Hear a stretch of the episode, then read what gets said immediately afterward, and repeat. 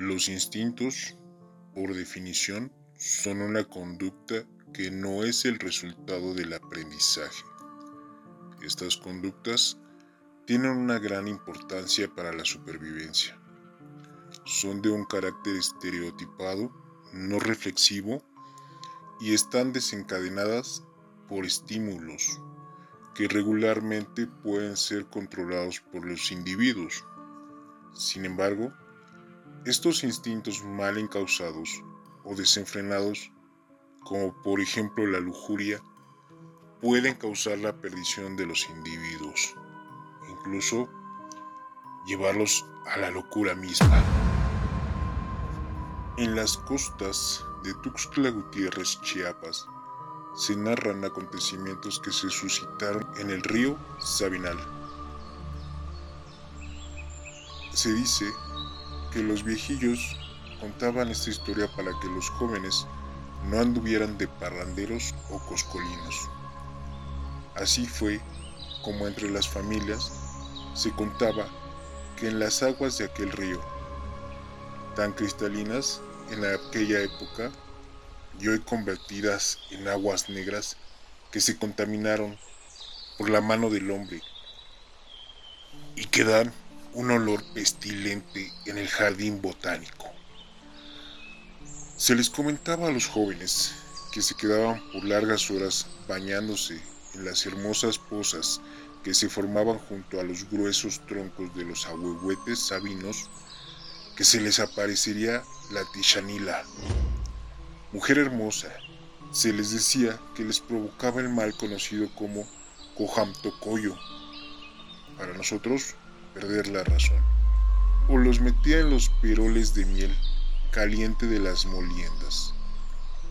Cualquier hombre o muchacho soque al pasar por alguna poza cuyas aguas cristalinas eran refrescadas por la sombra de algún huehuete, se incitaba para descansar y bañarse en ella. Al momento de estar nadando, escuchaba detrás de él palmadas, pero al voltear rápidamente hacia la orilla, solo lograba ver que las hierbas se movían, como si alguien que lo estuviera espiando se ocultara. Al proseguir nadando, escuchaba nuevamente las palmadas, esta vez acompañadas de un silbidito, como una invitación. Casi de inmediato emergía de las aguas frente a él una hermosa mujer rubia, de larga cabellera, ojos azules y nariz perfilada, vestida con una túnica de gasa transparente que dejaba ver todo su bien torneado cuerpo. Al ver aquella divinidad, sentía hervir su sangre y sentía cómo el corazón se le salía y deseaba impetuosamente tener una aventura con ella por lo que empezaba a nadar vigorosamente hacia ella, sin poder alcanzarla. Cuando más contento estaba por alcanzarla, se dio cuenta que la bella mujer ya estaba fuera del agua, detrás del grueso ahuehuete. El hombre trató de seguirla, pero inmediatamente la guapa mujer, moviéndose como una víbora, se escabullía por entre la maleza a pesar de las espinas y los garfios que abundaban más allá de la orilla, sin lastimarse. En cambio, el pobre hombre se iba cayendo y levantando entre el espinero y la maleza, con el peligro de pisar una víbora. Su vista estaba clavada en aquella hermosa cara que le sonreía, en aquellos ojos que le hacían guiños. Se lanzó justo al lugar exacto, atrapándola. La abrazó y se besaron largamente, sin decir palabra alguna.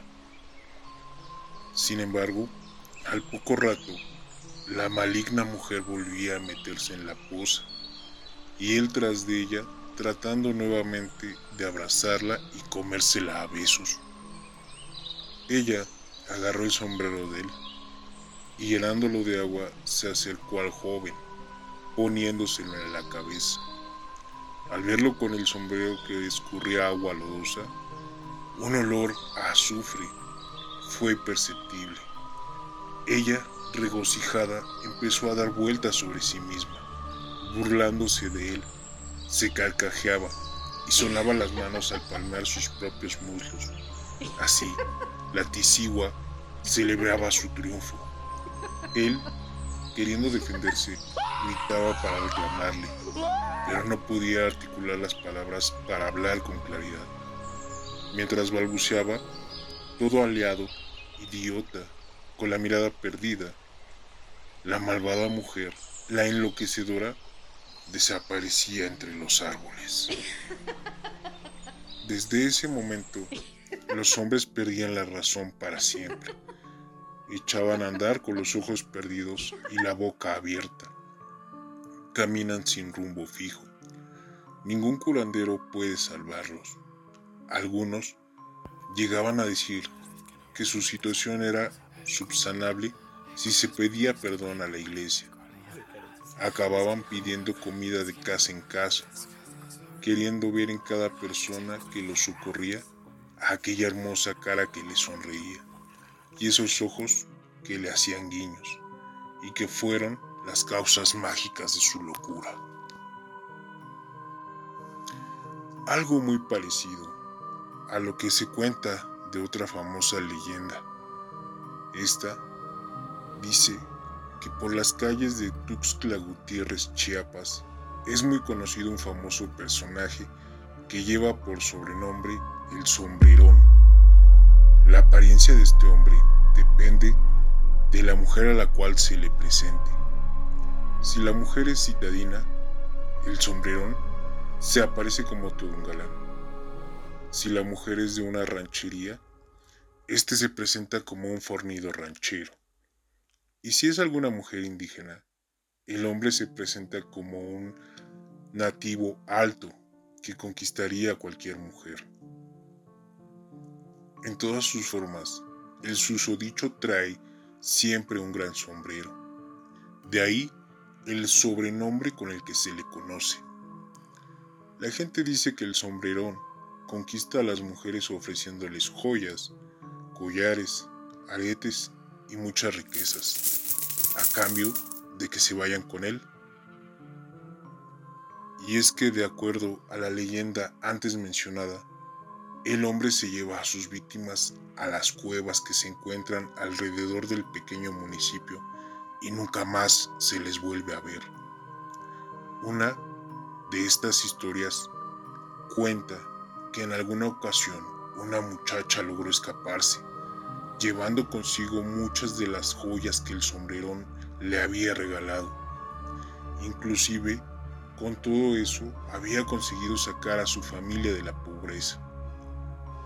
Los pobladores deducen que el sombrerón se dedicaba a asaltar las carretas que llegaban hacía muchos años con grandes y valiosos cargamentos. Y cuando fue descubierto, lo torturaron y lo colgaron de un palo en donde murió. Debido a que no fue enterrado, ya que nadie le rezó, su alma aún se encuentra vagando. Y solo le queda ofrecer los objetos que robó para convencer a las muchachas bonitas de irse con él.